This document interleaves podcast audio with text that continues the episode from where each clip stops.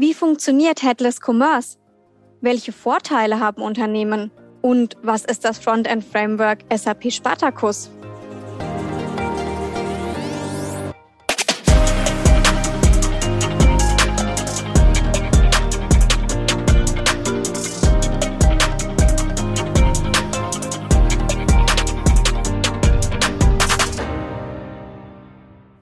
Willkommen zu einer neuen Folge von CX Insight, dem Podcast rund um Customer Experience mit SAP. 1994 wurde die erste Transaktion in einem Online-Shop getätigt. Was genau als erster Online-Kauf bezeichnet wird, darüber ist man sich uneinig. Die gängigste und bekannteste Geschichte ist jedoch die über Phil Brandenberger. Er hat 1994 über den US-Marktplatz NetMarket die die Sting-CD 10 Summoner's Tales gekauft. Seitdem hat sich im E-Commerce aber einiges getan, besonders auch unter der Haube, also technologisch. Schon früh ähm, setzen Unternehmen für ihre Webshops auf einen Full-Stack-Ansatz, bei dem Front und Backend eng miteinander verbunden sind. Und das war damals auch sinnvoll, denn es gab ja nur ein Endgerät, den Desktop-PC. Heute aber muss ein Unternehmen in der Lage sein, seinen Webshop auf unterschiedlichsten Endgeräten auszuspielen und gleichzeitig für eine einheitliche Customer Experience sorgen. Ein Ansatz, der den heutigen E-Commerce-Herausforderungen deshalb weitaus besser begegnet, ist die Headless Commerce Architektur. Um zu erklären, was hinter Headless Commerce steckt und wie man das mit SAP umsetzen kann, habe ich mir einen echten E-Commerce-Experten eingeladen. Michael Feige beantwortet heute alle meine Fragen zu Headless Commerce. Er ist Lead Solution Engineer im Bereich Commerce Development bei der Medienwerft, einer großen E-Commerce-Agentur aus Hamburg. Michael beschäftigt sich bereits seit über zehn Jahren mit E-Commerce und hier vor allem mit den Technologien hinter ansprechenden Online-Shops. Hallo Michael, herzlich willkommen bei uns im Podcast. Ja, moin, moin. Schön, dass ich da sein darf. ähm, Michael, du hast schon zahlreiche E-Commerce-Projekte begleitet. Das ist dein Daily Business. Ähm, vielleicht kannst du uns erklären, was genau hinter dem Ansatz Headless Commerce steckt.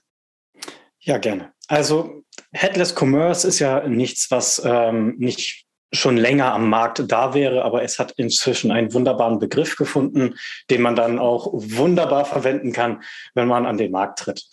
Headless Commerce bedeutet im Kern eigentlich, dass ich die Systeme, die meine E-Commerce-Plattform zur Verfügung stellen, losgelöst von den Systemen, die meine E-Commerce-Plattform darstellen, betreiben kann und somit eine Austauschbarkeit der Endpunkte sowohl auf der äh, produzierenden als auch auf der konsumierenden Seite habe. Okay. Ähm, was bedeutet das Ganze technisch? Also wie schaut die, die Architektur dahinter aus? Wie trennt man die äh, Bereiche technisch voneinander? Eine sehr gute Frage. Das kann auf viele Arten und Weisen passieren. Wir reden dabei davon, dass wir zum Beispiel für die Headless Backends davon reden, dass wir ähm, ein Serversystem haben, das zum Beispiel eine Java-basierte Applikation sein kann oder auch eine PHP-basierte Applikation, die an sich äh, Schnittstellen zur Verfügung stellen muss, die ähm, zum Beispiel REST-basiert sind oder SOAP-basiert. Ähm, das sind also im Endeffekt ähm, Endpunkte, die ich über ein beliebiges System ansprechen kann. Da mhm. kann ich mir auch aussuchen, ob ich die in einer Cloud hoste oder ob ich die in einem eigenen Rechenzentrum hoste. Das ist dann auf der anderen Seite, nämlich dem Frontend für dieses Headless-System, relativ egal, denn das Frontend kann jetzt sein eine mobile Applikation, äh, eine native, zum Beispiel iOS oder Android-Applikation, eine Web-Oberfläche, die via JavaScript im Browser gestartet wird und darüber kommuniziert oder auch tatsächlich eine Server-Applikation, die aber lediglich serverseitig Frontends ausliefert, die dann aber über eine Verknüpfung der beiden Server dann die Ansprache dieser Schnittstellen nutzt. Mhm. Okay, das heißt, wir sprechen hier von einer API-First-Architektur? Genau, der Gedanke ist, dass immer der Vertrag sozusagen zwischen Konsument und Produzent im Vordergrund steht. Man einigt sich darauf auf technischer Ebene, was sind die notwendigen Daten, um etwas darzustellen, was auch dann die Begriffe wie Datensparsamkeit wieder in das Gedächtnis ruft. Denn ich muss nicht alle Informationen exponieren, die ich für eine Seite nicht benötige. Wenn ich eine Produktdetailseite habe, reichen vielleicht eine Überschrift, eine Beschreibung und ein Bild und vielleicht eine Recommendation. Und mehr brauche ich an dieser Stelle möglicherweise nicht. Also kann ich mir alle Randinformationen, die transferiert werden könnten, sparen, weil ich einfach nur das transferiere, was auch wirklich benötigt wird. Und da hat Headless einen großen Vorteil, weil eine schlankere Kommunikation bedeutet auch leichter wartbare Schnittstellen am Ende des Tages. Mhm. Und bedeutet wahrscheinlich auch mehr Schnelligkeit, oder?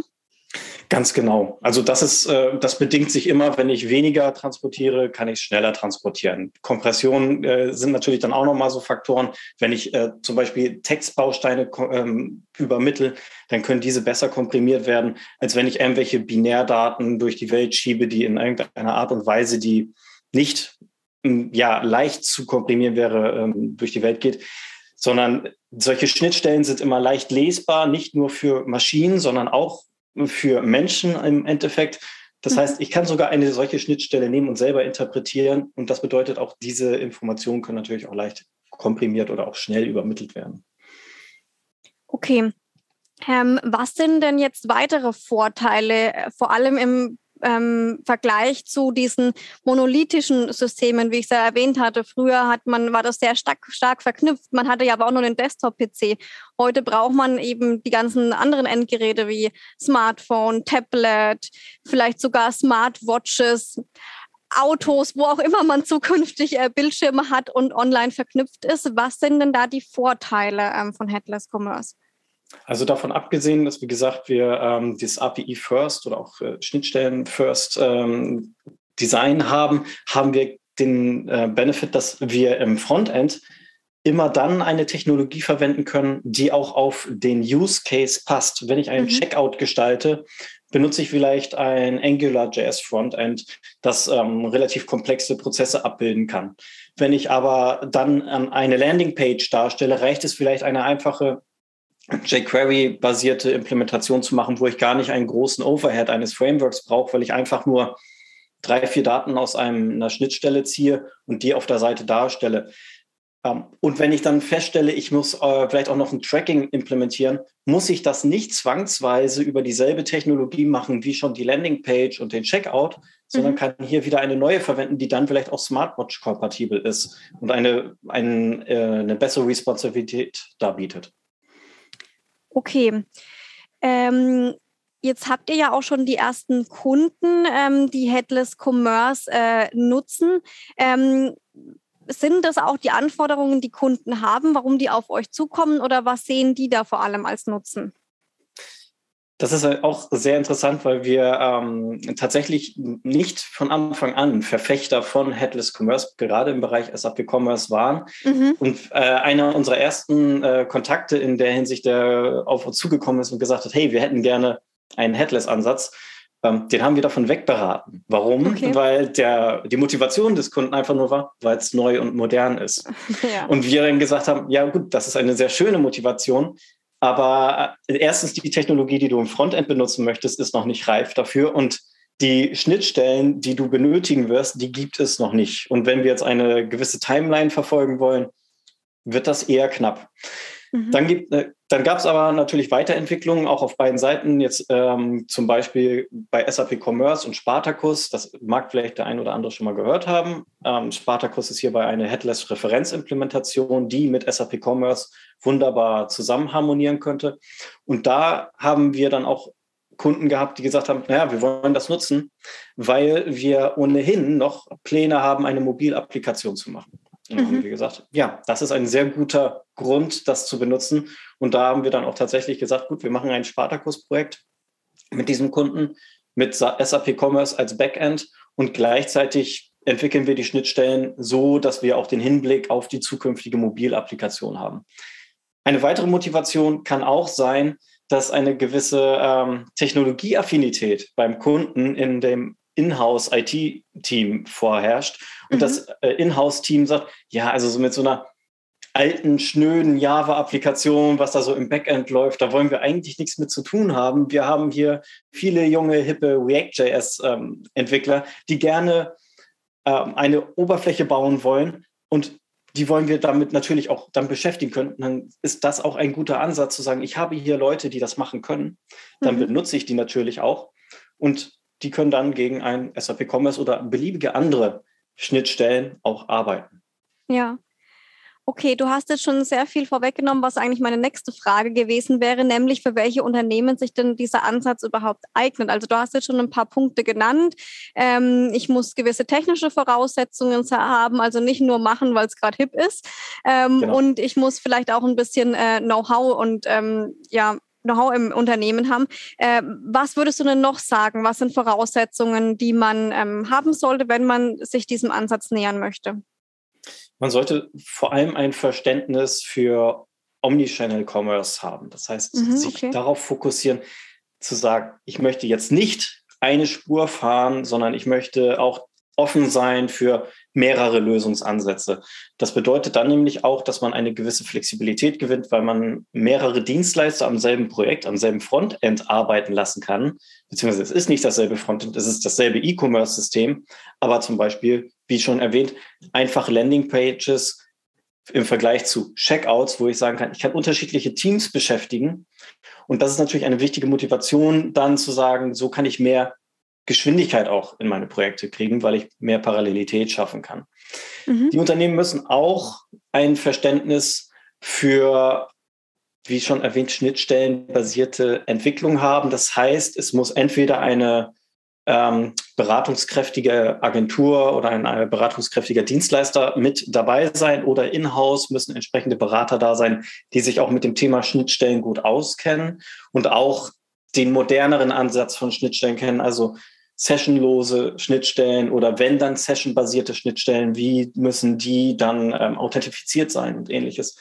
Das ist ganz wichtig, denn ohne diese Beratungsleistung und ohne dieses Know-how, wie man ordentlich mit Schnittstellen umgeht, ist so ein Projekt ansonsten relativ schnell in einer Sackgasse und mhm. muss dann erstmal wieder rausgeholt werden, weil viel nachimplementiert werden muss. Okay. Ähm, du hast gerade schon das Stichwort Omnichannel erwähnt. Also es ist für ähm, Unternehmen sinnvoll, die den Omnichannel-Gedanken denken, über verschiedene Endgeräte ähm, hinweg äh, E-Commerce anzubieten. Gibt es sonst noch Kriterien, also wie es zum Beispiel beim Thema B2B, B2C? Gibt es da Unterschiede oder ist es für beide geeignet? Das ist tatsächlich für beide gleichermaßen geeignet, aber tatsächlich ist das auch ein guter Grund für eine Separierung, wenn ich sage, ich habe eine B2C und eine B2B-Sparte, die ich aber über dieselbe E-Commerce-Plattform bedienen möchte. Dann kann mhm. es sehr sinnvoll sein, unterschiedliche Agenturen zum Beispiel mit dem Funktionsausbau dieser Oberflächen zu ähm, äh, beauftragen und mhm. somit dann auch vielleicht auch unterschiedliche Technologien anzuwenden oder zu sagen, die können ähm, auf unterschiedlichen Kanälen zu einer E-Commerce-Umgebung kontributieren. Okay. Gut, ähm, du hattest vorhin schon mal ähm, das Stichwort äh, Spartacus und SAP Commerce genannt. Vielleicht kannst du da nochmal ähm, den Zuhörern erklären, wie ist das Zusammenspiel? Also SAP Commerce Cloud, ähm, sozusagen das Shop-System und wie kommt da jetzt Spartacus ins Spiel und wie funktioniert das zusammen? Genau. Also es, ähm, SAP Commerce äh, in der Cloud oder auch im lokalen System, je nachdem, was da historisch vielleicht auch herrscht, ist mhm. nun mal die große, breite E-Commerce-Plattform, die über die letzten Versionen, die letzten ähm, zwei, drei Jahre hinweg einen großen Fundus an Schnittstellen hinzugewonnen hat, die genau dieses Ziel verfolgt haben, Headless Commerce möglich zu machen. Das sind die sogenannten OCC V2 Schnittstellen. Mhm. Und diese wurden dann wunderbar entwickelt und parallel dazu gab es ein ambitioniertes Open Source Team, das ein Projekt namens Spartacus aus der Feder gehoben hat. Und die haben angefangen, eine Oberfläche auf Angular-Basis zu schreiben, die mit diesen Schnittstellen kommunizieren kann. Dieses Projekt ist auch weiterhin Open Source, wird von einer großen Community entwickelt und diese Entwicklung geht auch weiterhin voran, hat eine ähm, definierte Roadmap. Da kann aber auch von außen mit Funktionen zu beigetragen werden. Und diese Oberfläche ist eine sehr solide und gesunde Basis, wenn man sagen würde, ich habe jetzt den Plan, in meinem Unternehmen oder in meiner Agentur ein Headless-Projekt zu starten, dann ist es sehr gut, da sich mal mit inspirieren zu lassen. Denn selbst wenn man sagt, ich nutze nicht den Frontend-Anteil von Spartacus, sondern ich nutze mhm. nur die vordefinierten Schnittstellen, hat man schon sehr viel Vorarbeit, wenn man zum Beispiel mit einem SAP Commerce arbeitet. Man kann aber auch andersrum denken. Ich nutze das Frontend von Spartacus und ich tausche die Schnittstellen dahinter aus gegen meine x-beliebige andere Commerce-Plattform, die dahinter okay. Schnittstellen zur Verfügung stellt. Das heißt, es ist beides möglich und liefert eine gewisse Flexibilität und somit auch einen gewissen Kickstart für ein Projekt. Okay, das bedeutet, dass ich tatsächlich SAP Spartacus auch ohne die Commerce Cloud nutzen kann? Ganz genau. Okay.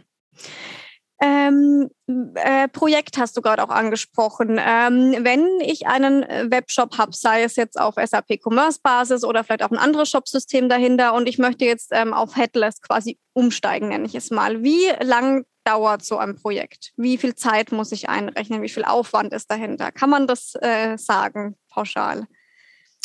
Pauschalaussagen, da ich äh, im Herzen ein Entwickler bin, würde ich äh, in diesem Moment sagen, ich verweise gerne an meinen Projektmanager.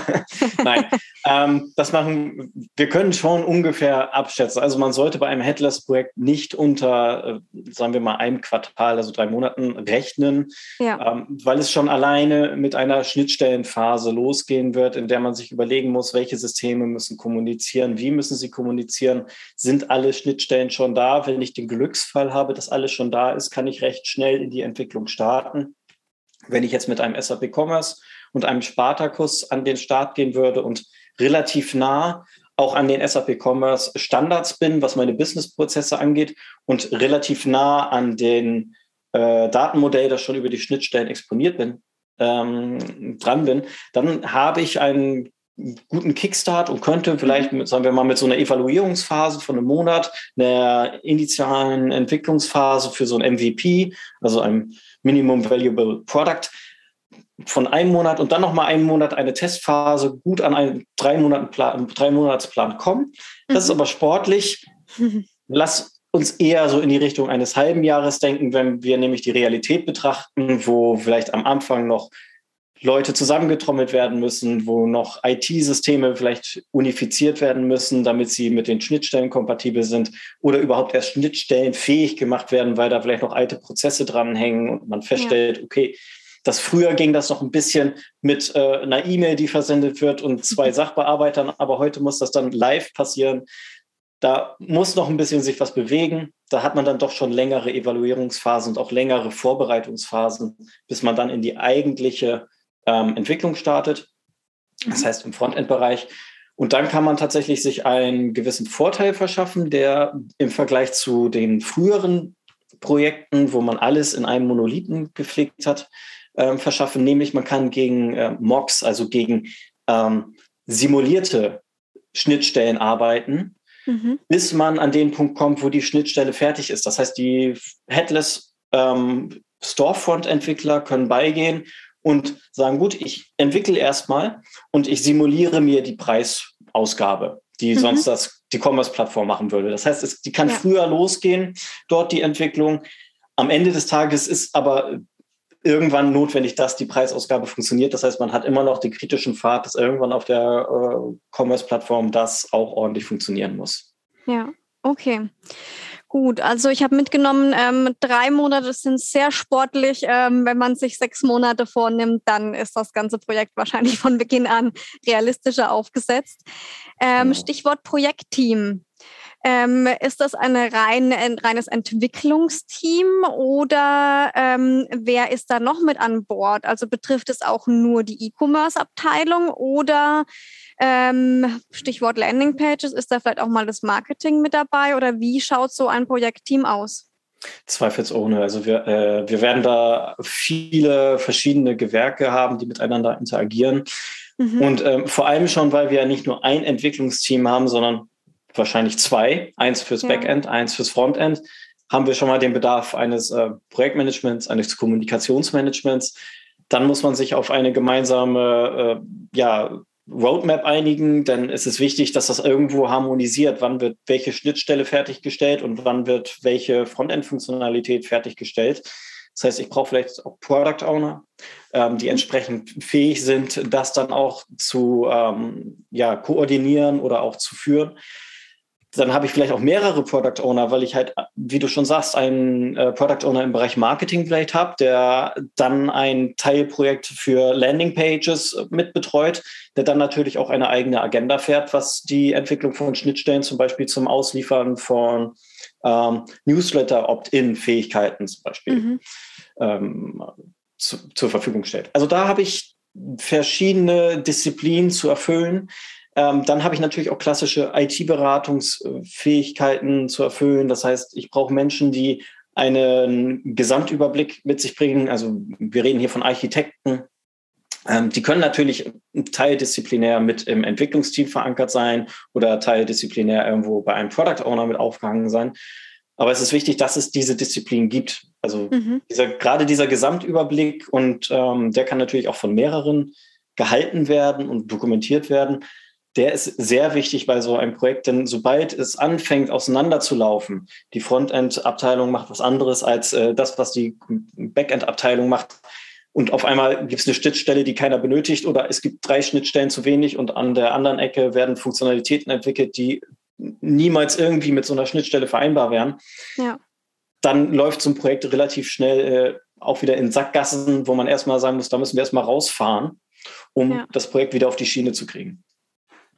Okay, also gutes Projektmanagement ist hier auch ein äh, Schlüsselfaktor bei dem Ganzen. Definitiv. Okay, gut. Ähm, wie schätzt du Headless Commerce äh, für die Zukunft ein? Also momentan ist diese E-Commerce-Landschaft ja noch sehr unterschiedlich bei Unternehmen. Die einen sind noch on-premise unterwegs in klassischen monolithischen Systemen, die nächsten sind in der Cloud, manche machen Headless. Ähm, wie schätzt du da die Entwicklung ein, du ganz persönlich? Wo geht die Reise hin? Also wir werden immer ein sehr heterogenes äh, Umfeld haben Mhm. Das wird sich nicht vermeiden lassen und ist eigentlich auch ganz gut, denn wir werden immer auch kleine Commerce-Systeme haben und kleinere Projekte haben, wo es einfach so ist, dass drei Entwickler sich um das gesamte Paket kümmern können und man dann so mit so einem monolithischen Projekt relativ schnell zu einem Ergebnis kommt. Vor okay. allem, wenn man relativ wenig klare Ziele hat, die man dann zielorientiert aber umsetzen kann. Sobald aber ein System komplexer wird, sobald mehrere Backends vielleicht zum Beispiel für Preise und Bestände und Produkte zuständig sind, werde ich automatisch irgendwann in diesen Headless-Ansatz gedrängt, ohne es zu merken, weil es ja mhm. schon eigentlich da beginnt, wenn ich sage, gut, ich habe meine E-Commerce-Plattform, die an sich ein Monolith ist, aber eine Shopfront äh, darstellt, die, wie ich schon gesagt, Preise, Bestände und Produkte aus drei unterschiedlichen Kanälen bezieht, dann ist das ja schon eine Art wir sagen mal, Headless-Ansatz, ja. weil ich meine drei Systeme dahinter über völlig andere Schnittstellen bediene. Und das am Ende des Tages wird dazu führen, dass wir uns mehr und mehr in diese Richtung Headless bewegen, vor allem weil Omnicommerce immer wichtiger wird am Markt. Ich muss die Kunden überall abholen können. Es reicht nicht, mhm. wenn ich den Desktop verlasse und damit den Kunden auch verlasse, sondern der Desktop ist vielleicht ein Einstieg, dann geht es aber am Mobile-Device weiter. Und das kann es nur mit einem ganzheitlichen Konzept. Wenn ich dann auch noch Geräte wie Smartwatches integrieren möchte, dann ist eine Web-Oberfläche auf einmal nicht mehr hilfreich, sondern dann muss ich mit Push-Nachrichten arbeiten können, die über dedizierte Systeme und Schnittstellen zur Verfügung gestellt werden. Und dann gehe ich vielleicht sogar weiter, dass wir über TV-Applikationen reden oder dass wir über ähm, andere Smart Devices reden, die auf einmal mein Kühlschrank sagt mir auf einmal, dass ich vielleicht noch mal ähm, ein bisschen äh, Nahrungsergänzungsmittel kaufen sollte, weil es weiß, dass ich bei dem und dem Shop registriert bin. Das ja. wird auch keine Web-Oberfläche sein. Das heißt, ich komme da auch mit dem monolithischen Ansatz nicht mehr weiter. Also es wird dahin gehen, vor allem weil unsere Art zu kommunizieren und zu konsumieren immer verteilter wird, wird auch die Systeme, die mit uns kommunizieren und uns Konsum gut anbieten, auch immer verteilter sein. Okay. Schöne, schöne Erläuterung, ja. Ähm, das Beispiel Kühlschrank ähm, direkt aus dem Alltag gegriffen. Ähm, stimmt natürlich. Da kann ich natürlich keinen klassischen Online-Shop auf dem Kühlschrank äh, ausspielen, sondern muss da mit ganz anderen Formaten ähm, agieren. Ähm, wir haben gerade schon gemerkt, das ist irgendwie alles so ein bisschen Sache also es gibt viele Buzzwords, aber es ist alles eine Sache der Definition. Du hast gerade gesagt, Headless Commerce ist zwar der neue Begriff, aber eigentlich gab es Headless vielleicht schon vor, ähm, bevor es den Begriff gab. Ähm, ich würde gerne noch ein Buzzword ähm, mal mit einstellen. Ähm, Composable E-Commerce. Was sagst du dazu? Kannst du damit was anfangen und ähm, ist das was Neues oder ist das vielleicht auch was, was wir eigentlich schon kennen? Alter Wein in neuen Fässern heißt es ja immer so schön. Und ja. auch da ist es nichts Neues, dass ich sage, ich habe, ähm, also was bedeutet ähm, Composable Commerce, dass ich unterschiedliche Dienste oder Dienstleistungen nutze, um mein E-Commerce-Erlebnis zur Verfügung zu stellen. Mhm. Ganz klassischer Fall im E-Commerce. Ich habe zwar einen wunderbaren Shop, ich habe einen, eine wunderbare Produktdatenbank und ich habe einen wunderbaren Checkout, den ich mit diesem Shop zur Verfügung stelle, aber meine Suche ist out of the box vielleicht relativ behäbig oder schwer zu konfigurieren. Da möchte ich was anderes haben. Ein klassischer Fall ist, dass man sich dann mit anderen Dienstleistern einen Suchservice mit integriert in seinen Shop. Das hat man auch schon früher in monolithischen Diensten gemacht. Da ist es dann per JavaScript oder irgendwie übers Backend mit integriert gewesen. Und darüber habe ich dann, weil ich meine Produkte zur Verfügung gestellt habe, eine vereinfachte, verbesserte, von anderen Leuten oder einem anderen System gepflegte Suche zur Verfügung gestellt gekriegt und konnte diese nahtlos in meinen Shop integrieren.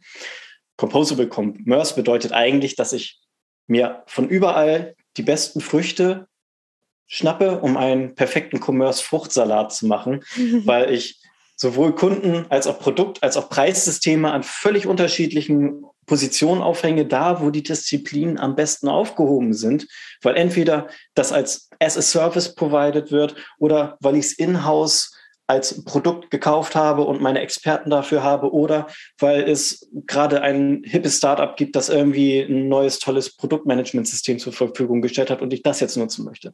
Hm. Das ist alles gut und gerne gesehen und das ist nichts Neues. Und es ist aber wichtig, tatsächlich diesen Zeitgeist auch zu leben, sich nicht zu sehr zu fokussieren auf, ich habe diese eine Lösung und ich mache nur das, ähm, ja. Und es ist klassisch, dass man sagt, okay, ich mache, ich entwickle keine eigene Zahlungsschnittstelle, sondern ich kaufe mir Zahlungsdienstleister zum Beispiel hinzu als Dienst.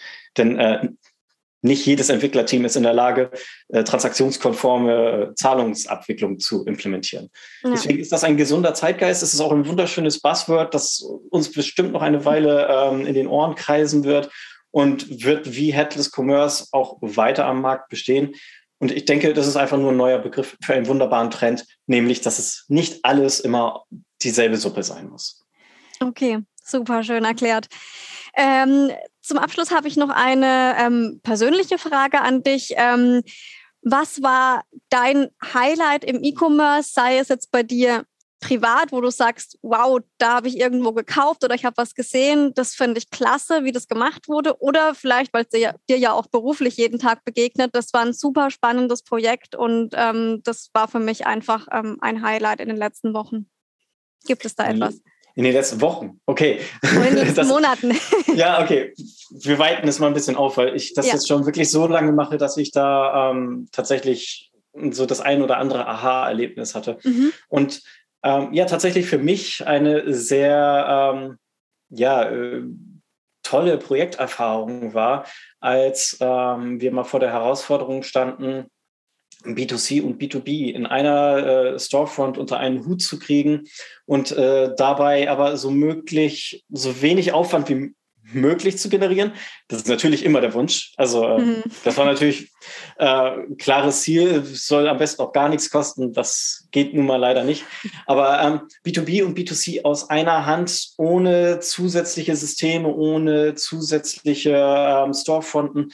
Wir haben mit einem relativ äh, schlanken Ansatz ähm, eines äh, kleinen Redesigns, wo wir gesagt haben, wir nehmen die alten Designs, wir machen nur ein paar Anpassungen, dass es einfach nur so ein paar Farben und äh, Buchstaben sind, die sich ändern und dann eines mit Hilfe eines angepassten Checkout es hingekriegt, dass tatsächlich der, dasselbe Backend, dieselbe Produktwelt, dieselben Zahlsysteme alle, die vorher nur B2B konnten, auf einmal auch für einen B2C-Markt zur Verfügung standen.